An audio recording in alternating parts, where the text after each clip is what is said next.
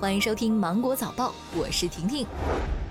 教育系统制止餐饮浪费，培养节约习惯行动方案指出，根据男女生和不同人群餐饮消费特点，实行大小份、拌粉、拼菜和自助等供餐制度。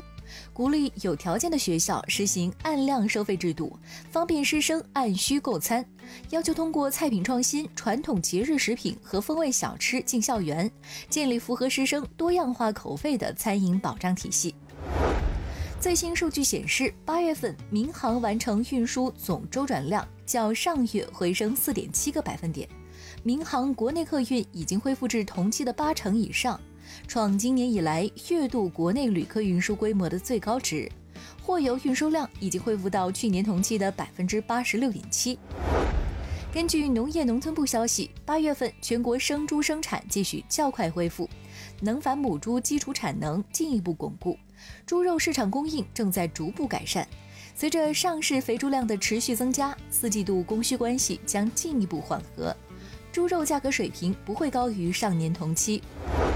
中国电影发行放映协会发布《电影放映场所恢复开放疫情防控指南》，其中提到调整售票方式，全部采取网络实名预约、无接触方式售票。原则上，每场上座率不得超过百分之七十五。具体由各省级电影主管部门在当地疫情防控部门的指导之下进行动态调整。该指南自二零二零年九月二十五号起施行。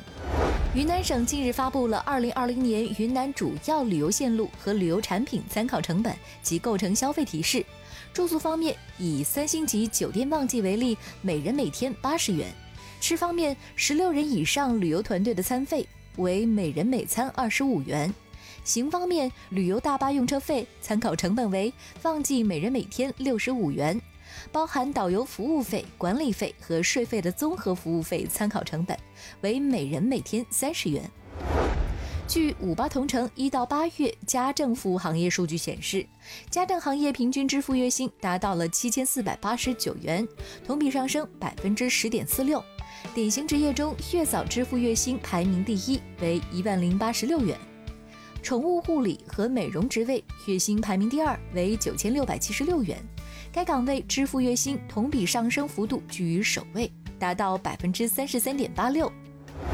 近日，首个辣条专业班在辣条发源地湖南平江县开班。该专业班由平江职业技术学院与麻辣王子合作共建，共有五十九位学生。